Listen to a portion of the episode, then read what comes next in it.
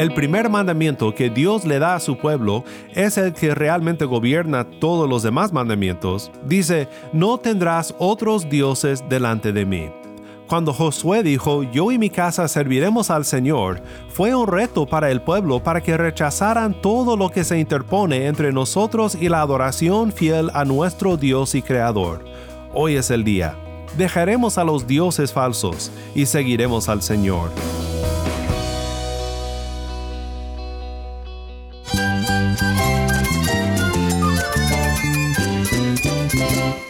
Cristo es la esperanza. Cristo es mi Señor y mi Salvador. Cristo ha transformado mi vida. Cristo es la viña. Separado de Él, nada puedes hacer. Cristo es el camino, la verdad y la vida. Jesús es mi todo.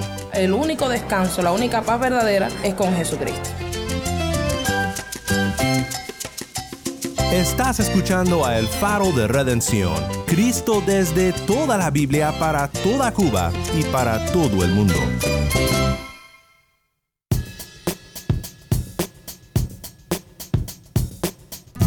Hola, soy el pastor Daniel Warren. Gracias por acompañarme aquí en El Faro. Hoy continuamos en nuestro estudio sobre el tema de la santidad, pero ahora con una nueva serie de dos semanas titulada Los Diez Mandamientos. Por dos semanas profundizaremos en un estudio de los mandamientos que recibieron los hijos de Israel al pie del monte Sinaí, y veremos cómo nosotros, los que nos encontramos al pie de la cruz del Calvario, debemos de guardar estos mandamientos en nuestras vidas. Hoy estudiaremos el primer mandamiento en este episodio llamado No tendrás otros dioses. Antes de comenzar el programa de hoy, nos acompaña un pastor de la Iglesia Metodista de Consolación del Sur, el pastor Oscar, que nos va a contar cómo es que Dios está obrando en ese lugar y cómo los altares de los dioses falsos han sido rechazados para servir al Dios viviente. Cuéntame un poco de cómo es que Cristo está impactando a la ciudad de Consolación del Sur. Dios ha estado sorprendiéndonos últimamente y, Consolación ha estado experimentando grandes cosas del poder de Dios. Nosotros somos una iglesia que comenzó en la sala de una casa y en los cinco años que llevo trabajando con, como pastor en Consolación, en, un ministerio que comenzó con una iglesita de unas 60 personas en los cultos del domingo y unas 30 en los jueves en la noche. Hoy estamos contando con unas 180 personas el domingo en la mañana. Qué maravilloso. Es una bendición. Y en la noche, los jueves, estamos en 110, 115 personas. O sea, Dios ha estado moviéndose por lugares extraños y, hemos estado viendo cómo, cómo personas aún en, las cárceles, en las prisiones, están sintiendo el poder de Dios y cuando salen con condicionales, vienen a los pies de Cristo arrepentidos, llorando, cómo, cómo las personas rompen los altares adorando a otros dioses. Reciente, una, una niña que, que los padres le habían entregado a, a Satanás y tenía pulso, collares, por sí sola vino a la iglesia, es vecina, frente de la casa. Dice, pastor, yo quiero quitarme esto. Wow. Y yo le dije, yo puedo hacerlo ahora, pero necesitas que lo quites de tu corazón primero. Amén. Y ella comenzó a venir a los cultos. Comenzó a venir a los cultos y reciente, hará un mes que lleva estando con nosotros, dice, hoy es el día. Y ahí toda la iglesia orando por ella. La bendición de Dios está, está moviéndose de una manera poderosa en consolación. Mi hermano Oscar, gracias por acompañarme aquí en el Faro de Redención. Un placer, hermano. Un placer, una bendición, una oportunidad que Dios me da y una bendición de, de poder haber estado compartiendo con usted. Me guía Él con cuanto amor, en sendas justas, mi Señor,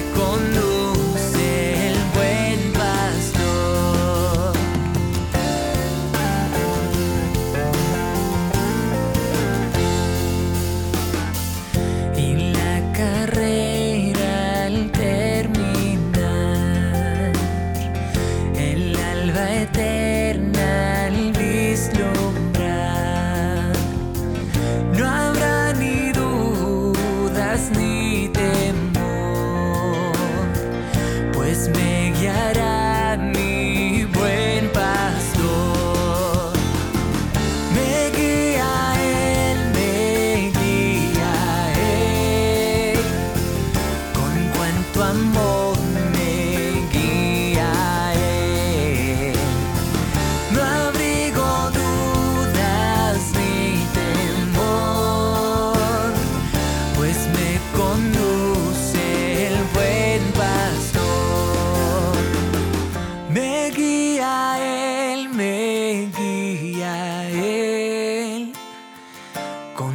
cuanto amor me guía Él.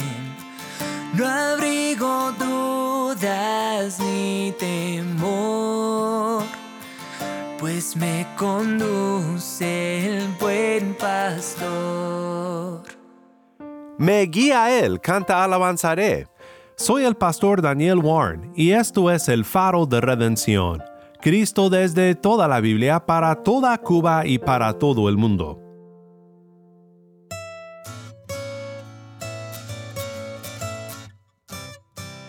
Hoy comenzamos un estudio muy interesante que iluminará de una manera cristocéntrica los diez mandamientos. Antes de estudiar el primer mandamiento que el pueblo de Dios recibió al pie del monte Sinaí, quiero que pensemos un poco en cómo debemos enfocarnos en el estudio de los diez mandamientos.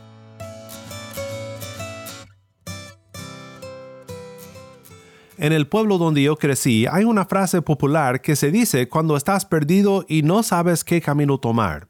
Si eso sucede, dices estoy norteado. Pues no importa hacia dónde voltees, cualquier lado y dirección parece ser norte. Yo perdí la cuenta de todas las veces que anduve norteado en el campo sinaloense mientras vivía allí. Y no puedo tampoco contar las veces que he estado norteado al leer la Biblia. Hay lugares en la Biblia donde es fácil perder el camino, y cuando lo hacemos, esto nos puede llevar por una ruta muy equivocada en nuestra doctrina. Uno de estos lugares en los que se nos dificulta tomar el camino correcto es cuando leemos los diez mandamientos y consideramos qué lugar tienen en nuestras vidas como creyentes. Hay tres rutas que podemos tomar al leer los mandamientos de Dios y la palabra nos aclara cuál es el camino correcto que debemos tomar. En primer lugar, podemos tomar un camino llamado el libertinaje. Algunos cuando leen la ley de Dios muestran su carácter diciendo, pues la Biblia dice que el creyente ya no está bajo la ley, sino bajo la gracia. Ahora, es cierto que esto es lo que nos dice Romanos 6:14, pero debemos de leer este versículo en su contexto, no solamente en Romanos 6, sino en todo lo que la Biblia dice acerca de la ley de Dios. En Romanos 12 en adelante, Pablo habla en detalles sobre cómo debemos de poner en práctica la ley de Dios en la vida cristiana, diciendo en el capítulo 13, versículo 10, que el amor es el cumplimiento de la ley. El apóstol Juan en su primera carta, en 1 de Juan 3:4, define el pecado como la transgresión y se refiere a la transgresión de la ley de Dios. Si uno dice, pues ya no estoy bajo la ley de Dios, sino bajo la gracia, y piensa que la obediencia a la ley ya no importa en la vida cristiana, esta no es la libertad evangélica, sino el libertinaje. Eso es lo que sugiere la pregunta hipotética de Romanos 6.1. ¿Qué diremos entonces? ¿Continuaremos en pecado para que la gracia abunde? Pablo responde de la manera más fuerte que le era posible en el idioma griego. Me egeneto. De ningún modo. Nosotros que hemos muerto al pecado, ¿cómo viviremos aún en él? En segundo lugar está el camino del moralismo o legalismo. Podemos leer los diez mandamientos e irnos directamente a la ley de Dios y aplicarlas en nuestras vidas. De esta forma tenemos una lista que seguir, y todo es manos a la obra. Y conforme vamos obedeciendo y sintiéndonos orgullosos de lo que hemos logrado, le ponemos una palomita a cada mandamiento. Pero nos preocupamos por las maneras en las cuales no obedecemos, pensando que no nos hemos ganado el favor de Dios. Este camino no es la obediencia evangélica, sino un regreso a la esclavitud de la cual fuimos liberados. ¿Cuál es el verdadero y correcto camino de la ley en la vida cristiana? Cuando se trata de los diez mandamientos, ¿cuál es el camino que debemos tomar? Déjame decirte que el verdadero camino, el camino correcto, es aquel en el cual la ley de Dios nos lleva a Cristo, y de Cristo nos lleva a la manera correcta de obedecer la ley. Sobre esto hablaremos después de oír una vez más los diez mandamientos en Éxodo 20, 1 al 17, y después considerar con más profundidad el primer mandamiento sobre a quién debemos de adorar. Entonces Dios habló todas estas palabras diciendo, Yo soy el Señor tu Dios, que te saqué de la tierra de Egipto, de la casa de servidumbre. No tendrás otros dioses delante de mí no te harás ningún ídolo, ni semejanza alguna de lo que está arriba en el cielo, ni abajo en la tierra, ni en las aguas debajo de la tierra. No los adorarás, ni los servirás, porque yo, el Señor tu Dios, soy Dios celoso, que castigo la iniquidad de los padres sobre los hijos hasta la tercera y cuarta generación de los que me aborrecen. Y muestro misericordia a millares, a los que me aman y guardan mis mandamientos no tomarás el nombre del Señor tu Dios en vano, porque el Señor no tendrá por inocente el que tome su nombre en vano. Acuérdate del día de reposo para santificarlo. Seis días trabajarás y harás toda tu obra, pero el séptimo día es día de reposo para el Señor tu Dios. No harás en él trabajo alguno, tú, ni tu hijo, ni tu hija, ni tu siervo, ni tu sierva, ni tu ganado, ni el extranjero que está contigo porque en seis días hizo el Señor los cielos y la tierra, el mar y todo lo que en ellos hay, y reposó en el séptimo día. Por tanto, el Señor bendijo el día de reposo y lo santificó. Honra a tu padre y a tu madre, para que tus días sean prolongados en la tierra que el Señor tu Dios te da. No matarás, no cometerás adulterio, no hurtarás, no darás falso testimonio contra tu prójimo no codiciarás la casa de tu prójimo, no codiciarás la mujer de tu prójimo, ni su siervo, ni su sierva, ni su buey, ni su asno, ni nada que sea de tu prójimo. Gracias, Tai. De nuevo, esto fue Éxodo 20, 1 al 17. Para el final de nuestro estudio, espero que empecemos a familiarizarnos mucho con este pasaje tan clave de la palabra de Cristo. El primer mandamiento que Dios le da a su pueblo, como ya hemos visto, es el que realmente gobierna todos los demás mandamientos. Dice, no tendrás otros dioses delante de mí.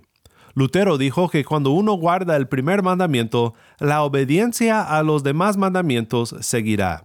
Rompe el primer mandamiento y desobediencia a los demás mandamientos seguirá. En su contexto original, los otros dioses en los que pensarían los israelitas al oír este mandamiento eran los falsos dioses de Egipto. Y Dios había dado una cátedra a todo Egipto y a todo Israel sobre los falsos dioses de Egipto y el poder del Dios verdadero, el Dios de Israel. También tenemos que tomar en cuenta que aunque mucha historia pasó entre el jardín de Edén y el Éxodo, vemos que los libros de Moisés fueron escritos para el pueblo liberado de Egipto. Génesis 1 al 3 nos deja muy claro que Dios es el creador y que el primer pecado fue una adoración desviada de Dios a la criatura, cuando Adán y Eva prefirieron adorarse a sí mismos en vez de a Dios su creador. Ahora, cuando Dios presenta sus mandamientos al pueblo, les deja igual de claro lo que deben de hacer. Mantener una perspectiva correcta sobre quién es el creador y quiénes son sus criaturas. Ahora, el falso dios del Nilo en realidad ya no tiene adoradores. Los ídolos que tentaron a Israel en Canaán ahora forman parte de los libros de la historia. Pero esto no significa que el primer mandamiento ya no importa en el mundo moderno. Como ya dijimos, es quizás el más importante de todos porque es el que gobierna a todos los demás mandamientos. ¿Adoraremos a Dios y no a algo más? Dice Enrique Duma en su libro clásico sobre los diez mandamientos. Al pasar los años, muchos dioses han desaparecido. Baal ahora duerme para siempre. Zeus ya no se sienta sobre el monte Olimpo, y los dioses alemanes Walden y Thor ya no tienen adoradores. Los nombres desaparecen, pero los poderes permanecen. La Biblia nos enseña claramente que la idolatría puede vivir aparte de los nombres de sus ídolos. Leemos que la fuerza de un hombre puede ser su Dios. Puedes decir al oro, eres mi confianza. Las riquezas pueden ser servidas en lugar de Dios. La codicia es llamada explícitamente idolatría en la Biblia, y podemos hacer de nuestros mismos estómagos un Dios.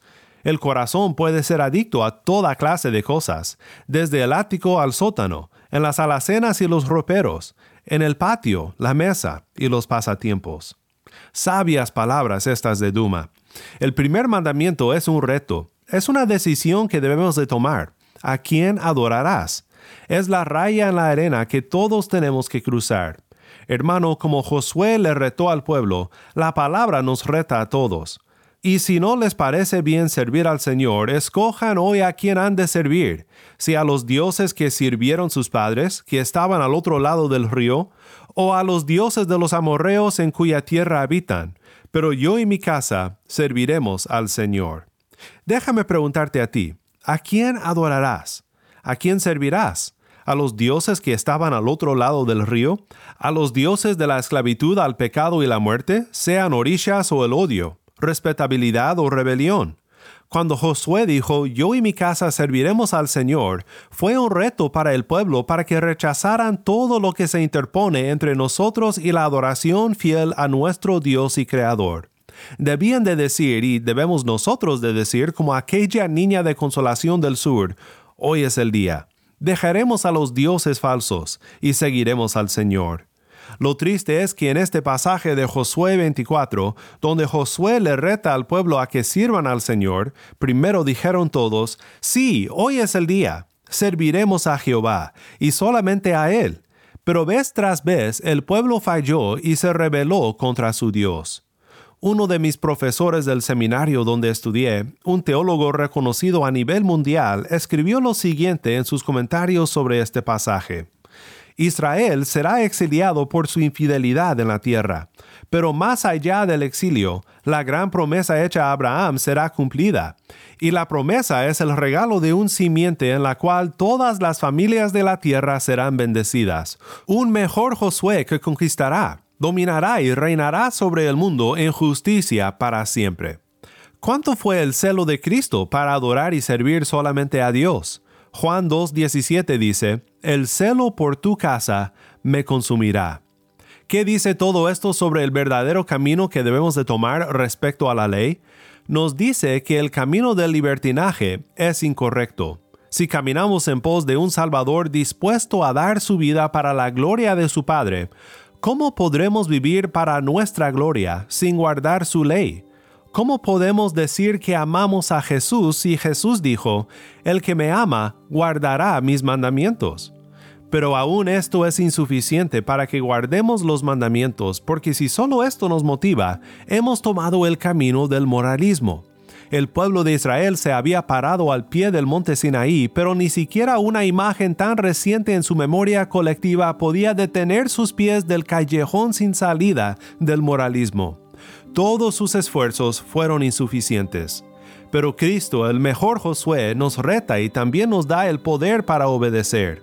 Quiero terminar regresando a Romanos 6, donde vemos el poder que tenemos para caminar en obediencia a la ley. Y este poder se basa en el sacrificio de Cristo para redimirnos, no solamente de la pena del pecado, sino también del poder del pecado. Escuchemos ahora a Romanos 6, 2 al 7. Nosotros, que hemos muerto al pecado, ¿cómo viviremos aún en él? ¿O no saben ustedes que todos los que hemos sido bautizados en Cristo Jesús hemos sido bautizados en su muerte? Por tanto, hemos sido sepultados con Él por medio del bautismo para muerte, a fin de que como Cristo resucitó entre los muertos por la gloria del Padre, así también nosotros andemos en novedad de vida. Porque si hemos sido unidos a Cristo en la semejanza de su muerte, ciertamente lo seremos también en la semejanza de su resurrección. Sabemos esto, que nuestro viejo hombre fue crucificado con Cristo, para que nuestro cuerpo de pecado fuera destruido, a fin de que ya no seamos esclavos del pecado, porque el que ha muerto ha sido libertado del pecado. Esto es lo que significa no estar bajo la ley, sino bajo la gracia. Bajo la ley no podíamos obedecer a Dios, pero bajo la gracia somos liberados del pecado y tenemos el poder, el deseo y la libertad de amar a Dios y de adorarle solamente a Él.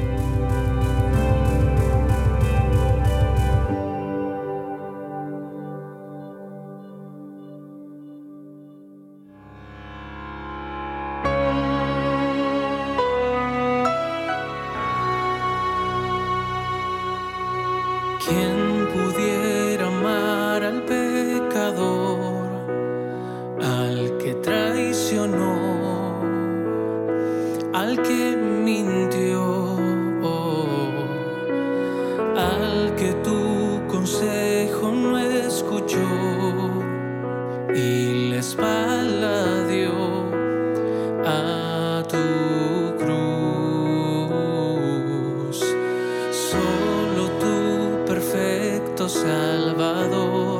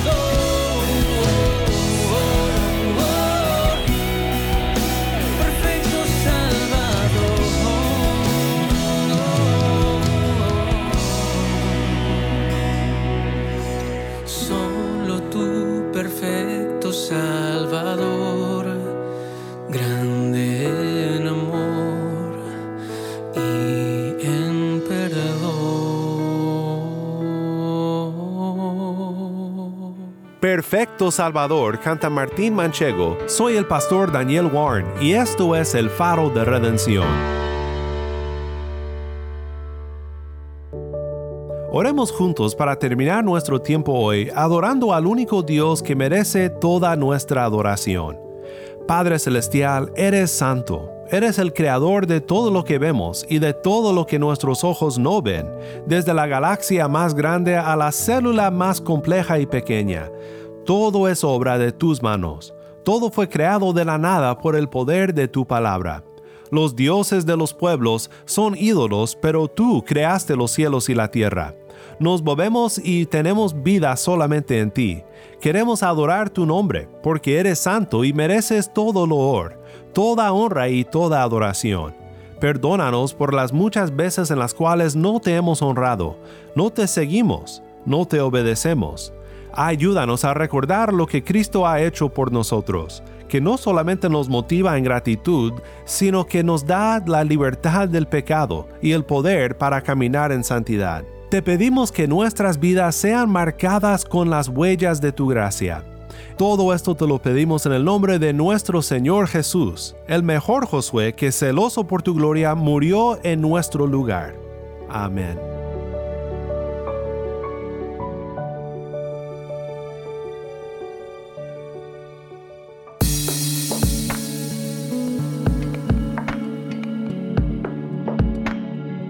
Si estás escuchando por el podcast, te quiero agradecer por tu ayuda en hacer que crezca la audiencia del Faro. Sabemos que muchos han de estar compartiendo con otros sobre cómo seguirnos en el podcast en Apple Podcast, Google Podcast, Spotify o por otros medios, porque notamos la diferencia que ha hecho. Si no lo has hecho, te pido que compartas esta semana con un amigo sobre cómo puede escuchar el Faro de Redención en el podcast o en la página web.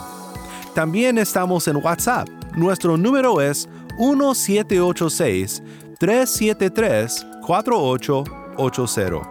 Nuevamente nuestro número de WhatsApp 1786-373-4880. Envíanos un mensaje de voz, nos encantaría saber de ti. Gracias una vez más por tu fiel sintonía. Para más información sobre este ministerio y sobre cómo puedes ser parte de nuestra misión de alcanzar a Cuba con el mensaje de Cristo en toda la Biblia, visita nuestra página web elfaroderedencion.org. elfaroderedencion.org.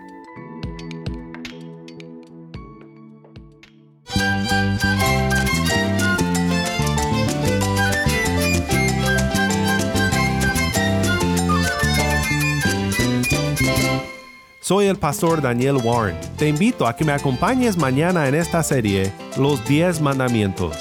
La luz de Cristo desde toda la Biblia, para toda Cuba y para todo el mundo, aquí en el faro de redención.